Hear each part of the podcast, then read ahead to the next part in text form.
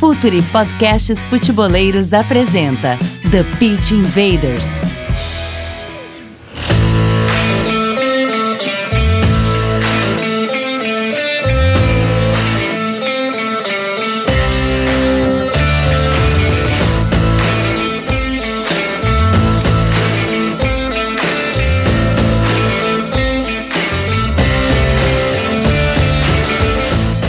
Futeboleiros, olá futeboleiras, Future Podcast apresenta The Pitch Invaders, episódio 172.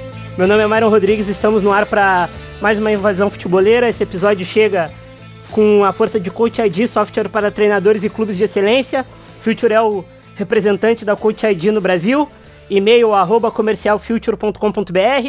Assine nossa plataforma de conteúdo exclusivo, o Future Club, e acesse apoia.se barra Futuri, comunidade, conteúdo e relacionamento, e também o Futuri Pro, que é o departamento de análise de mercado do Future, Scouting, Performance, Inteligência aplicada ao jogo. Futuri Pro, seu time ganha mais jogos e gasta menos. Hora de começar a conexão, hoje um pouco diferente, a voz não é do Eduardo Dias, a voz é minha, eu quero chamar Marcelo Carvalho, coordenador do, do, do Observatório contra o Racismo. Tudo bem, Marcelo, como vai?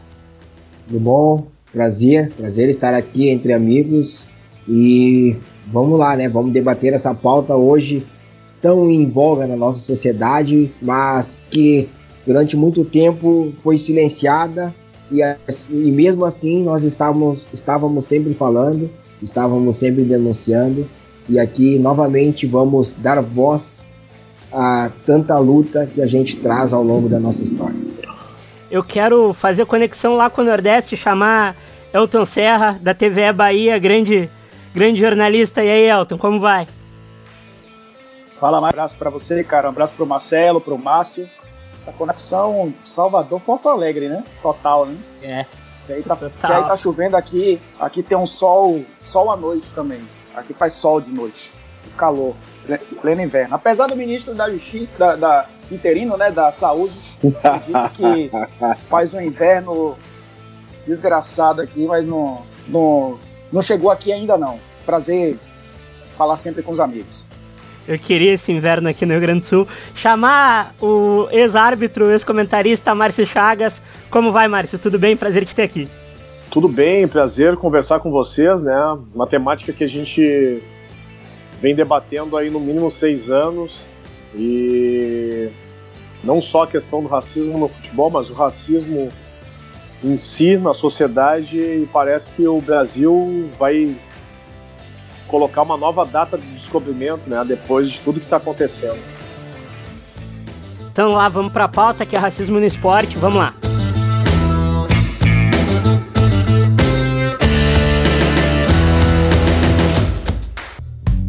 Está no ar o The Pitch Invaders, podcast semanal do projeto Futuri.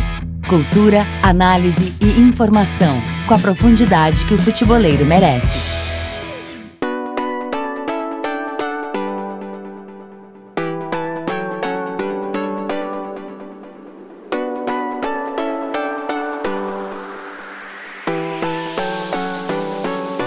A gente aqui no Brasil estamos na maior uh, nação negra uh, fora da África, somos 51%, e o racismo no esporte e na sociedade ele é muito forte.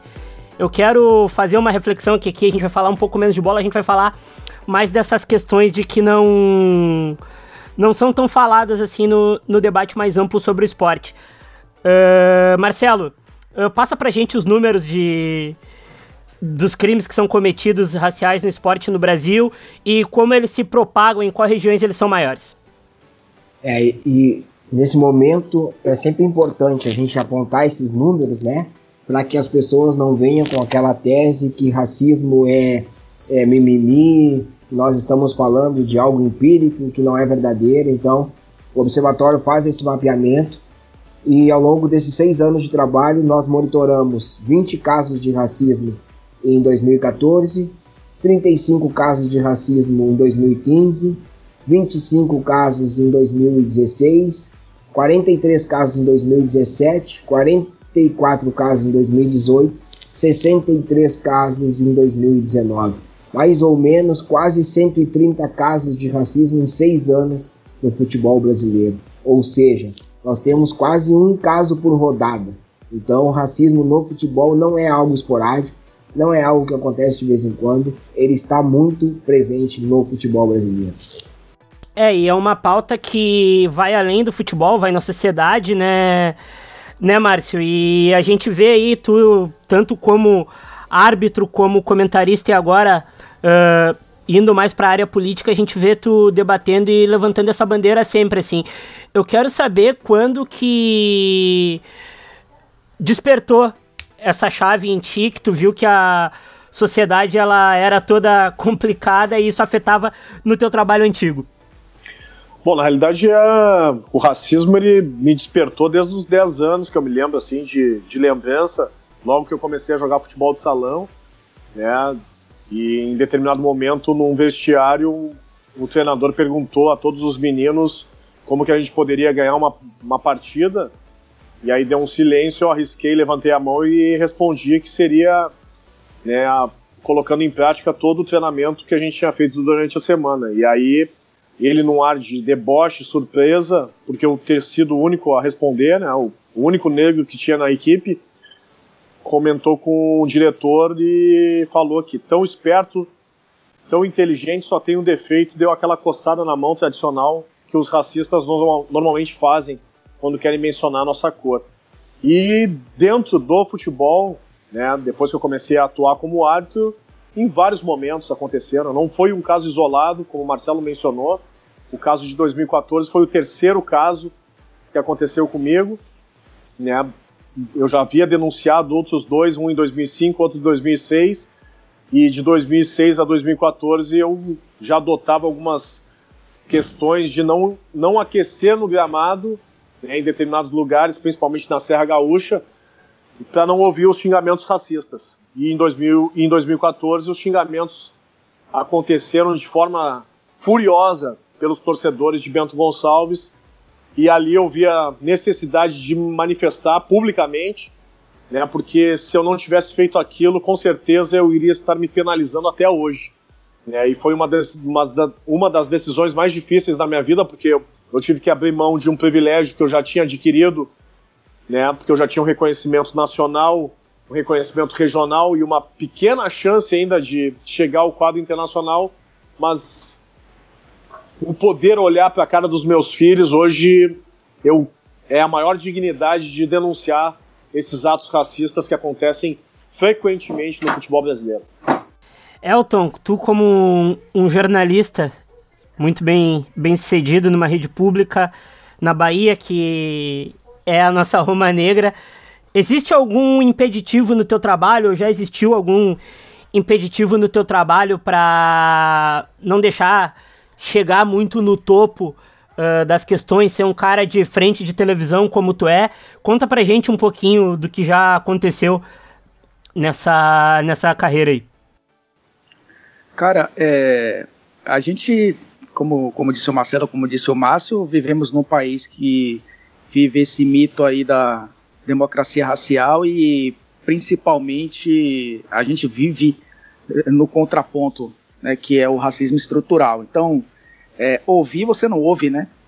É muito difícil ouvir, mas sentir você sente todos os dias.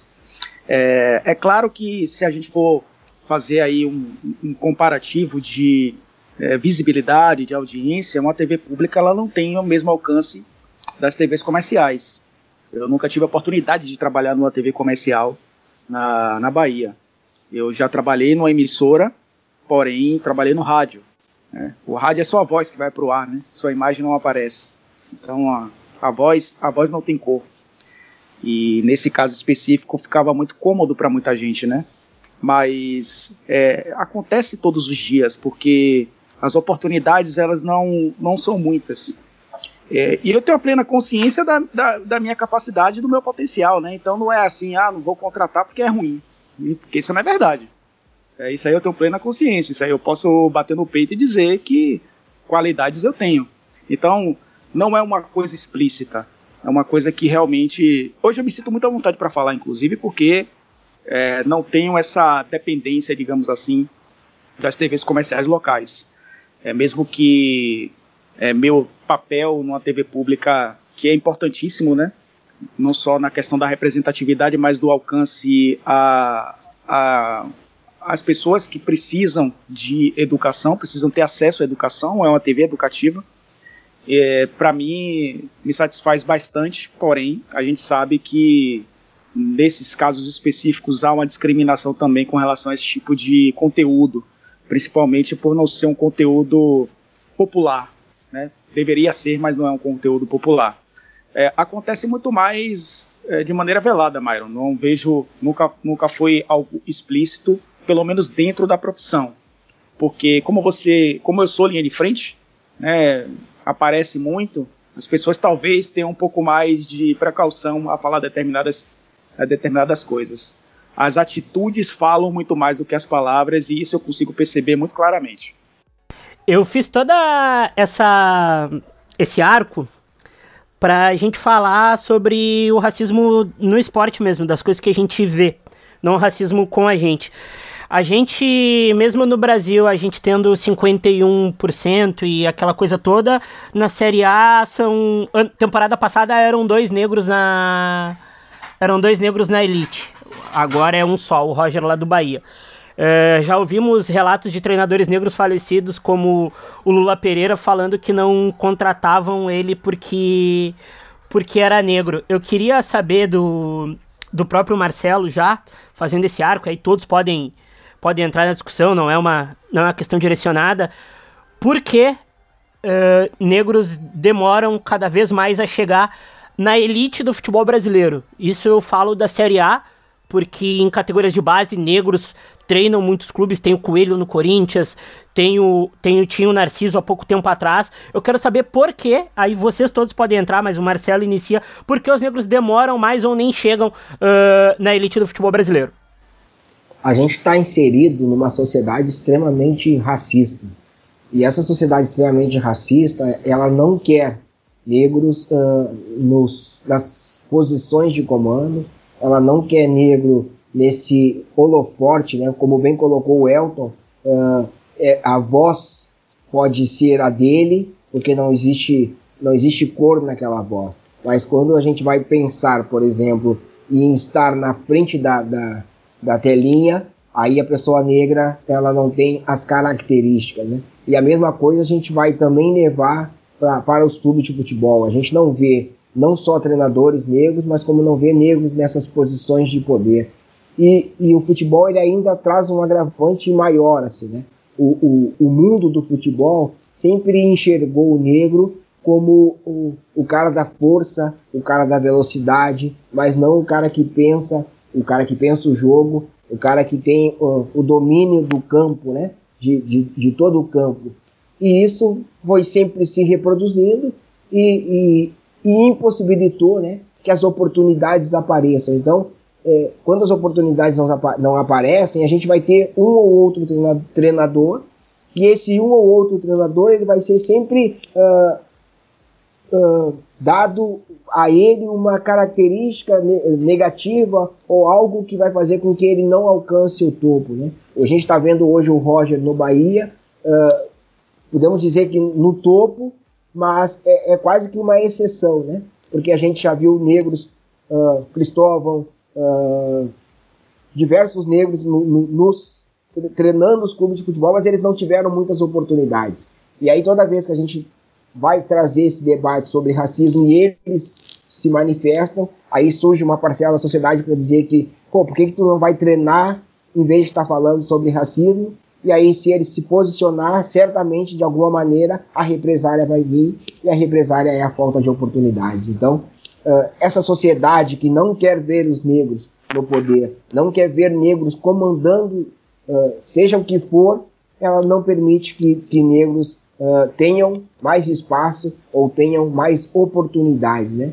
Hoje eu vi, por exemplo, um vídeo do, do Stanley na Inglaterra fal falando que quatro ex-jogadores uh, fizeram o curso e estavam aptos a treinar clubes na Inglaterra. Somente os dois brancos tiveram oportunidades. Então, somente os dois brancos foram convidados por seu ex-clube ex para começar o processo de treinador naqueles clubes. Os dois negros não tiveram esse convite, os dois negros não tiveram a oportunidade. Elton, pode falar. Bom, assim como o futebol é, é bem reflexo da sociedade e vice-versa, é, existe muita coisa que acontece no nosso mundo que acontece também no mundo do futebol. Mas o futebol ele tem uma, uma característica bem peculiar que é ter para os brancos principalmente a visão de que o negro no futebol é apenas o personagem do entretenimento que é o cara do drible, é o cara de, de partir para cima, de fazer graça, de fazer a torcida é, se divertir na arquibancada. E então, quando é, o negro rompe essa barreira e mostra que é muito mais do que isso, incomoda muito as pessoas dentro do futebol. Então existe essa ainda esse preconceito muito forte dentro do futebol de que os negros não podem ocupar cargos de liderança porque eles foram é, feitos para o entretenimento apenas, divertir as pessoas que estão na, na arquibancada, como uma foca faz no SeaWorld, por exemplo. É uma, é uma questão que já não é de hoje, né? Nossos grandes futebolistas é, são negros, né, ao longo da história, e todos talentosos é, se colocavam realmente como os grandes, é, os porta-vozes né, do entretenimento dentro de campo. Mas é, quando isso passou a ser rompido, né, de, do negro ter voz, e aí eu cito, eu cito sempre, né, quando o Marega ele tenta sair de campo, porque ele não saiu, ele tentou sair de campo em Portugal, é, e os seus companheiros tentaram contê-lo dentro de campo, é meio que uma, é uma resposta clara do que eu estou dizendo, porque quando o cara tem voz, as pessoas, principalmente os brancos, pensam: opa, como assim? Como esse cara quer se pronunciar? Como esse cara quer se posicionar? Não, volte para o campo, seu, seu, sua função é jogar. Você não tem que se, se posicionar, não. Você está aqui e você está pago para jogar bola. Então fica muito bem claro quando um cara se revolta né, com ofensas, é, com injúrias raciais e tenta sair de campo, toma uma atitude inteligente, toma uma atitude humana né, toma uma atitude de revolta para mostrar para todo mundo que aquelas pessoas estão erradas. Então, acontece dos, dos poucos técnicos né, nos, na elite do futebol brasileiro é, terem oportunidades, técnicos negros oportunidades nesses clubes, justamente porque ainda existe esse preconceito de que o ex-atleta ou o cara que, que trabalha no futebol, ele está ali apenas para ser o bobo da corte. Ele não pode ser o primeiro-ministro, ele não pode ser a pessoa que comanda porque para muitos é apenas é, pedalar, é apenas driblar, é apenas fazer as pessoas se divertirem na arquibancada. Márcio, pode, pode seguir. Bom, na realidade tem um contexto histórico muito forte no futebol, né? Principalmente de um discurso que se adota com relação a não misturar futebol com política. É, e isso faz com que os jogadores, na sua grande maioria, se tornem praticamente alienados não se posicionar em questões sociais. E, e o fato de não se posicionar torna-os cada vez menos com menos capacidade de ocupar esses espaços. É, eu vejo o futebol hoje como uma representação contemporânea da escravatura, onde se usa inclusive termos de compra e venda de pessoas ou partes de um ser humano, 25 de um grupo de empresários, 25 de um grupo de, de investimentos, 50% do clube. Então, isso demonstra bem o quanto, e aí vai na, no mesmo caminho que o Elton citou, de que os negros eles servem para ser os protagonistas do espetáculo. Mas eles são invisibilizados assim que eles saem das quatro linhas. Inclusive, a gente pode observar quem são os jogadores que normalmente dão as entrevistas no final das partidas, nos finais das partidas. Né? São jogadores escolhidos a dedo e raramente são jogadores negros. E, e essa questão ela se desenha muito bem na pirâmide social dentro do próprio estádio. Né, das, de quem senta nos camarotes, quem senta nas cadeiras, quem vem descendo até a arquibancada e se posiciona hoje em dia nas, nas arquibancadas ditas como populares, que já não são mais populares. Né, o futebol se elitizou de uma maneira onde impossibilitou o acesso e o consumo da população negra e os não negros que são pobres para higienizar o ambiente.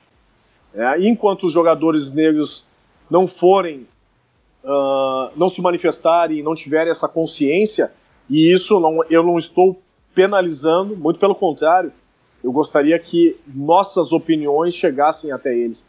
Mas tem uma blindagem no sistema que faz com que eles continuem reproduzindo e sendo essas focas de espetáculo sem consciência e depois, quando acabam suas carreiras, eles não conseguem exercer profissões e exercer uh, cargos de comando, porque coloca-se sempre em xeque se o negro tem capacidade intelectual para poder mandar. Né? E aí a prova viva é de que hoje a gente só tem no futebol brasileiro um treinador negro na Série A, que é o Roger Machado, né? o que destoa do cenário contemporâneo do nosso futebol. É, eu também queria falar um pouco sobre, porque por mais que às vezes falem que ah, os negros não. Se ele não tá lá porque ele não tem qualificação, não sei o que. E a gente sabe como, como funciona tudo isso. Na hora de escolher um treinador, por exemplo, a gente vê o Cristóvão, que já fez bons trabalhos, já fez mal, maus alguns, mas ele não, não recebe mais uma chance no mercado. Tem treinador aí que rebaixa clube toda semana, então, é, todo ano, então é bem complicada essa questão eu queria seguir tocando essa pauta de esporte como chave de mudança na sociedade e tem também a, a questão toda educacional e de como os negros no futebol, quando eles são muito bons e tal, a gente consegue ver os jogadores negros crescerem numa redoma de, de privilégio desde muito cedo.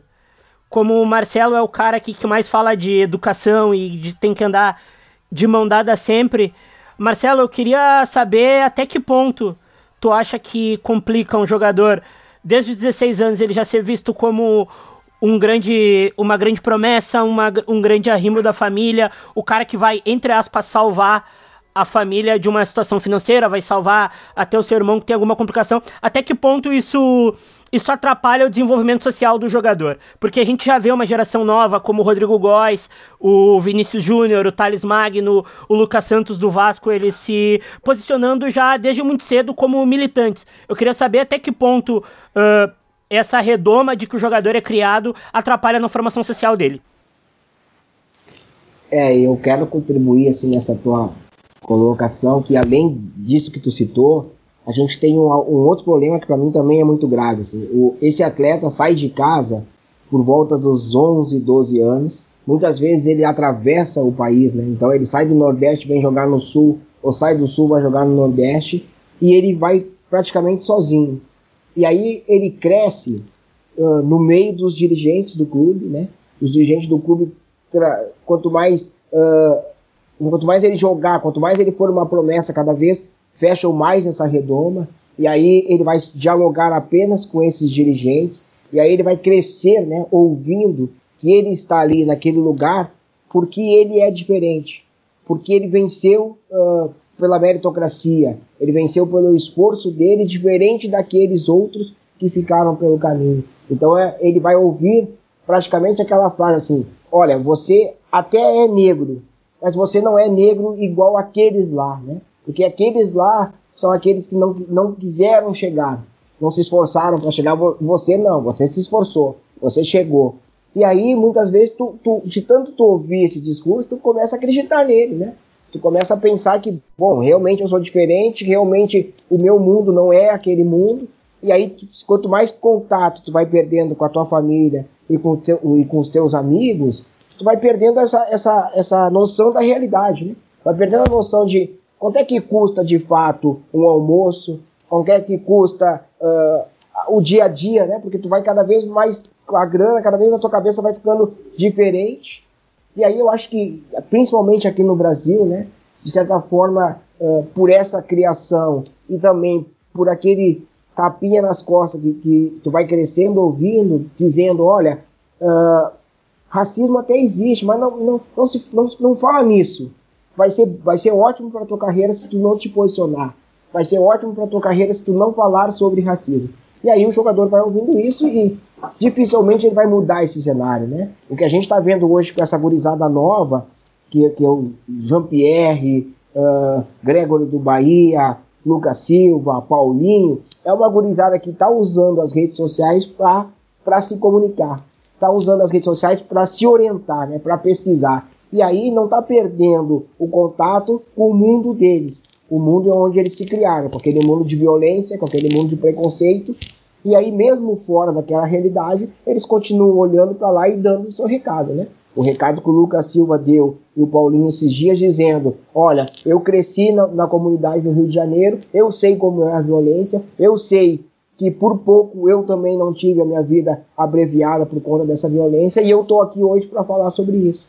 Mas o, o resto, os mais antigos, é muito mais, era muito mais difícil, né? Até porque não tinha essa rede social que a gente tem hoje. E a gente também não deve, o que eu sempre estou dizendo é, a gente também não deve comparar muito, porque uh, existiu, existiu ao longo da, da, história diversos jogadores negros que se manifestaram. A gente só tem que lembrar o que, o que aconteceu com eles, né? Vamos citar aqui, por exemplo, o Aranha.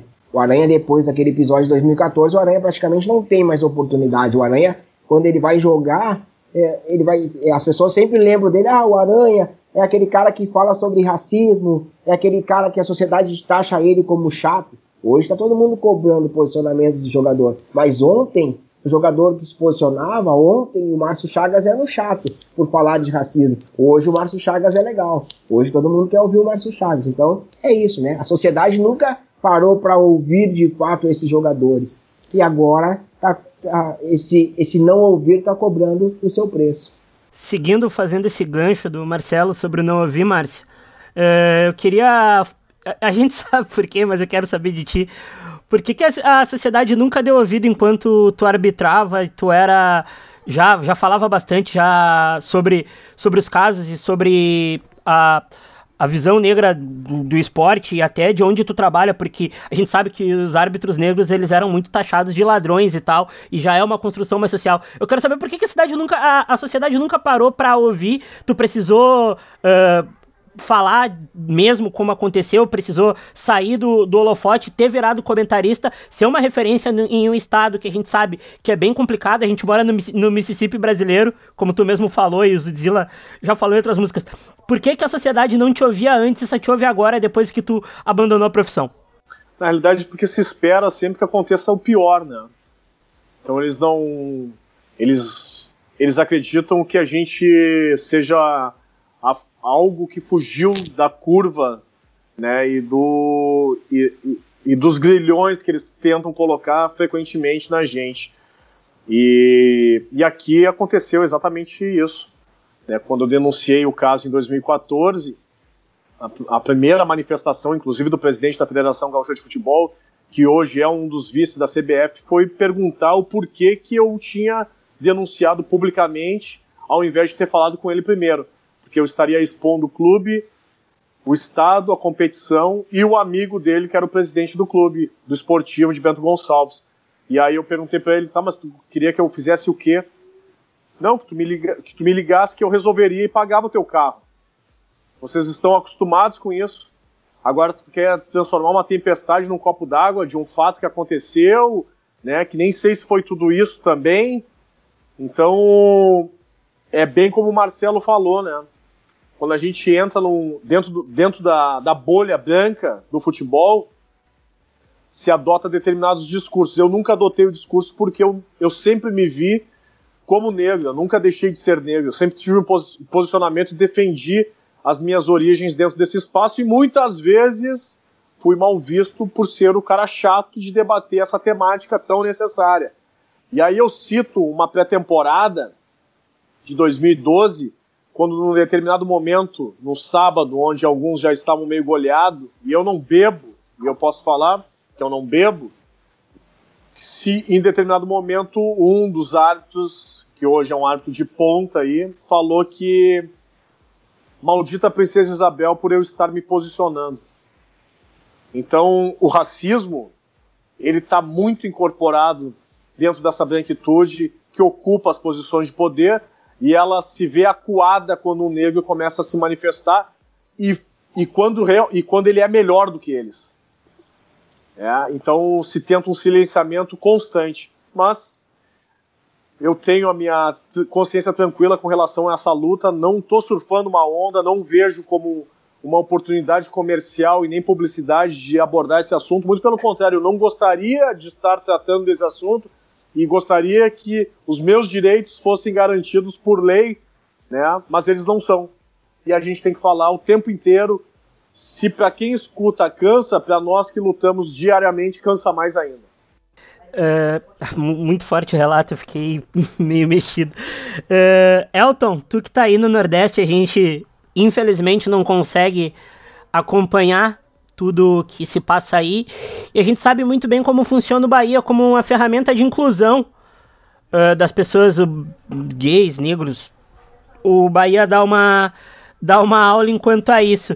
Eu quero que tu fale sobre como o Bahia pode ensinar o resto do futebol brasileiro como um todo como ser mais inclusivo, ter o futebol como um jogo e também uma ferramenta de inclusão e política social, colocar mais consciência nas, nas pessoas, porque o jogo não acaba só quando o juiz apita, o jogo tem mais a, a vida toda aí para seguir. É, o, o, o, futebol termina no campo, não, não começa nele, né? É, um, é o ponto final. Ah, o, tanto que o gol, é, a bola ultrapassa a linha, né? É, e aí a bola tem que voltar para o meio de novo para recomeçar o jogo.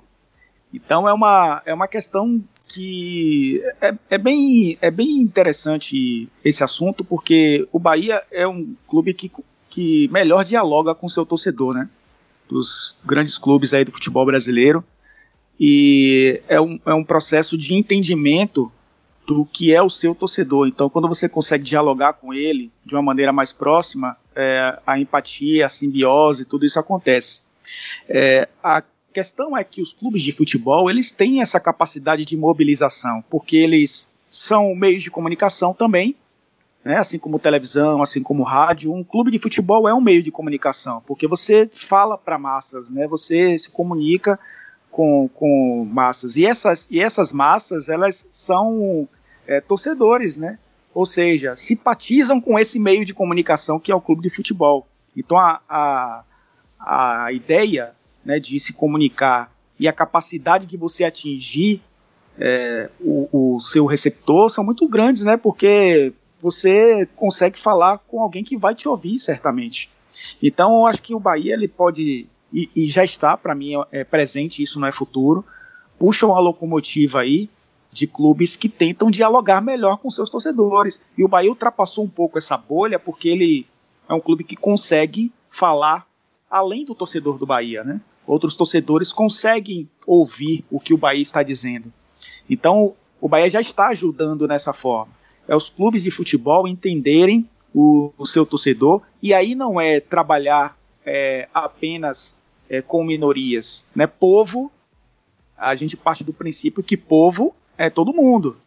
Né? É o rico, é o pobre, é o preto, é o branco, é o, engenheiro, é o peão, é o cara da esquerda, é o cara da direita. O, o clube de futebol ele precisa dialogar com todas essas é, particularidades. Mas ao mesmo tempo, um clube de futebol precisa inserir a minoria nessa conversa. É o que tentam né, fazer alguns clubes e o Bahia tenta é, encabeçar ou tem encabeçado isso. A gente até é, já discutiu isso na quando aconteceu o mais um, né, dia de combate à homofobia e quando a gente pega os números de 2018, apenas quatro clubes da Série A se pronunciaram no dia de combate à homofobia e 2020 apenas três clubes da Série A não se posicionaram com relação ao assunto de determinadas formas, outros 17 é, falaram sobre o assunto, o que já é um avanço muito grande, né? E essa pauta ela precisa ser levada não só para outros é, segmentos, para outros assuntos, mas também para todos os dias. E é o que o Bahia pelo menos tenta fazer, né? Todos os dias, se não todos os dias, pelo menos é, uma vez ou duas vezes por semana você consegue discutir algo você consegue despertar para algo que é provocado por um clube de futebol. Então acho que o Bahia ensina no sentido dos clubes saberem dialogar com suas torcidas. Se conseguirem dialogar com suas torcidas, já estão fazendo a sua parte, porque cada clube já está é, abraçando o seu nicho. E quando consegue ultrapassar esse nicho e buscar outras torcidas, melhor ainda. Eles são meios de comunicação e precisam, como meios de comunicação também, é, fomentar esse tipo de discussão e de reflexão. É, eu fico pasmo positivamente com o que o Bahia faz, porque é um ensinamento de como a sociedade, principalmente aqui no Brasil, ela deveria ser, né? A gente deveria ser mais plural, a gente deveria ouvir mais o outro, a gente deveria se colocar sempre como uma ferramenta não de, ensina, não de, uh, de ensinamento, mas como uma, uma fundação de uma, uma de aprendizado. A gente precisa aprender mais com o outro, com olhar mais o outro. A gente precisa se enxergar no outro, principalmente nesses momentos tão tão turvos, tá? Então agora, tá, agora é hora da, das dicas futeboleiras. The Pitch Invaders apresenta Dicas Futeboleiras.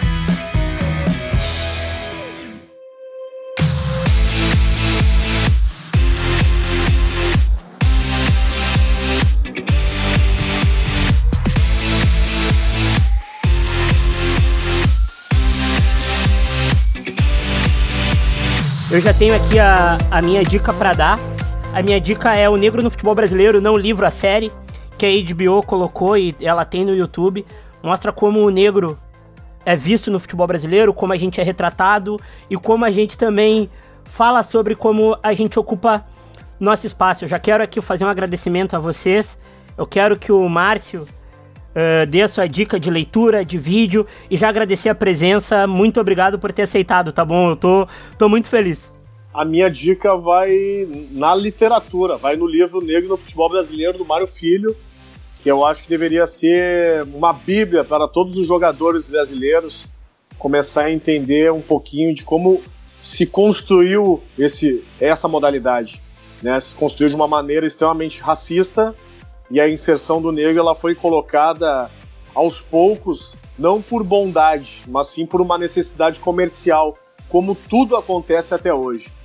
É, então que isso serviria como uma bíblia. Todo jogador de futebol deveria receber esse livro, né, logo que ele começa nas categorias de base, lá com 14, 15 anos, de ter um entendimento e, um, e uma reflexão mais aguçada, ele deveria ler esse livro e entender esse contexto e o porquê que ele deve sim agir de maneira antirracista e entender os seus colegas quando se manifestam e apoiar os manifestos dos seus colegas e acompanhar junto, né? Porque é uma luta que é de todos, é de um coletivo.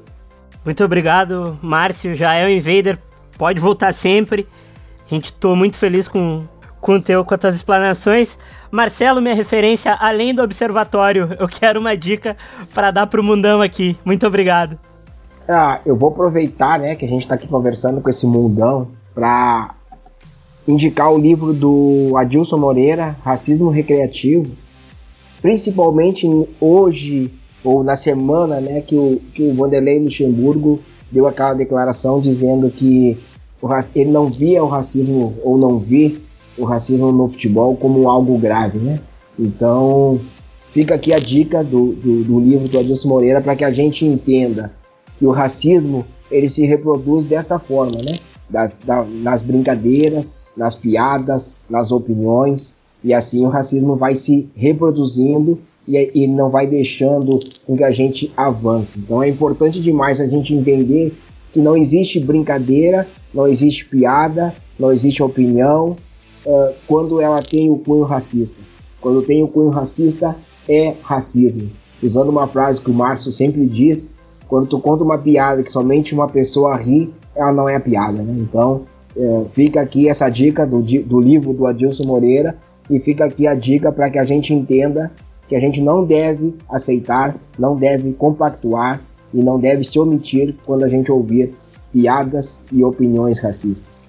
Obrigado, Marcelo. Muito feliz de estar aqui contigo. Você sabe, te chamo de referência, não te chamo nem pelo nome. Elton, meu bom baiano, uh, diga essa dica futeboleira aí, meu querido. Valeu, Mário. Um abraço para você, um abraço pro Márcio.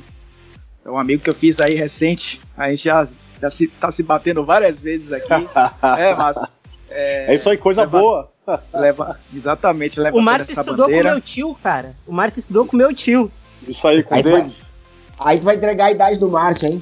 Não, eu não respondo. Eu tenho, eu tenho quase 44, já tô tiozão mesmo. O, o, o, Marcelo eu falo quase todos os dias. Aliás, o Marcelo tá com um projeto bacana que deve, deve surgir em breve aí. Ele deve falar aí nas redes sociais, né, Marcelo? Um, essa bandeira que precisa ser levantada. E, inclusive, e... inclusive, todos aqui vão fazer parte, né? Todos foram convidados. Maravilha. E... É. Esse, esse clã é, é, é sensacional. O, e... o, dedo, o dedo tá coçando, mas a gente tem que manter o segredo, né? eu imagino, o sigilo. Eu imagino, eu sei bem como é isso, viu, Marcelo?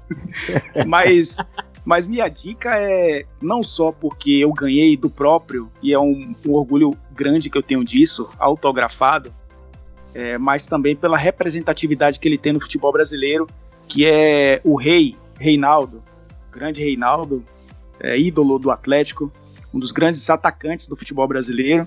Ele tem um livro chamado Punho Cerrado, que é a história do rei, escrito pelo filho dele, né, o Felipe Lima. E eu tive a oportunidade, o, orgulho, o privilégio de receber esse livro do Reinaldo, autografado pelo Reinaldo, que conta a história dele, né? Não só dentro de campo, um cara que foi avassalador aí, é, jogando pelo Atlético, seleção brasileira, por pouco aí também, né? No, disputou uma Copa do Mundo em alto nível. É, tem 255 gols com a camisa do Galo e tem uma história também de posicionamento numa época de ditadura militar, né? Que a gente sabia que era muito difícil.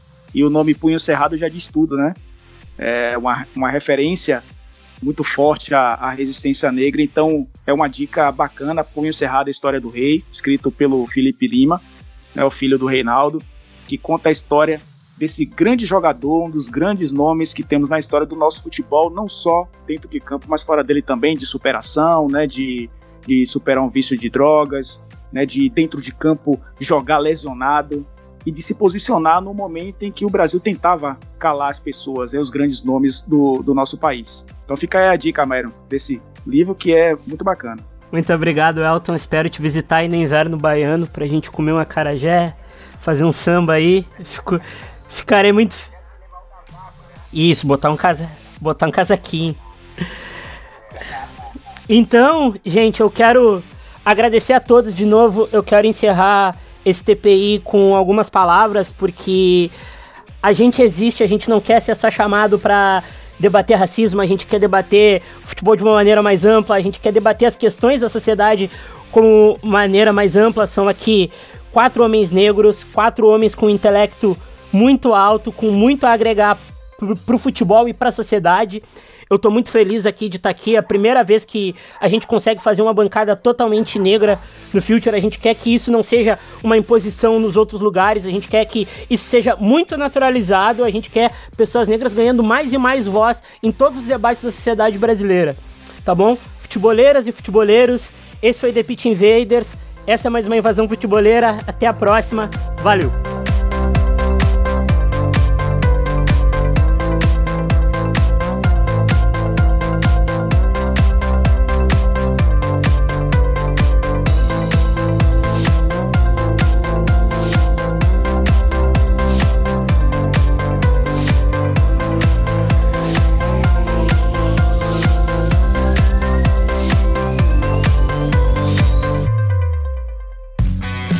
Projeto Futuri apresentou The Pitch Invaders. Acesse www.futuri.com.br. Pense o jogo.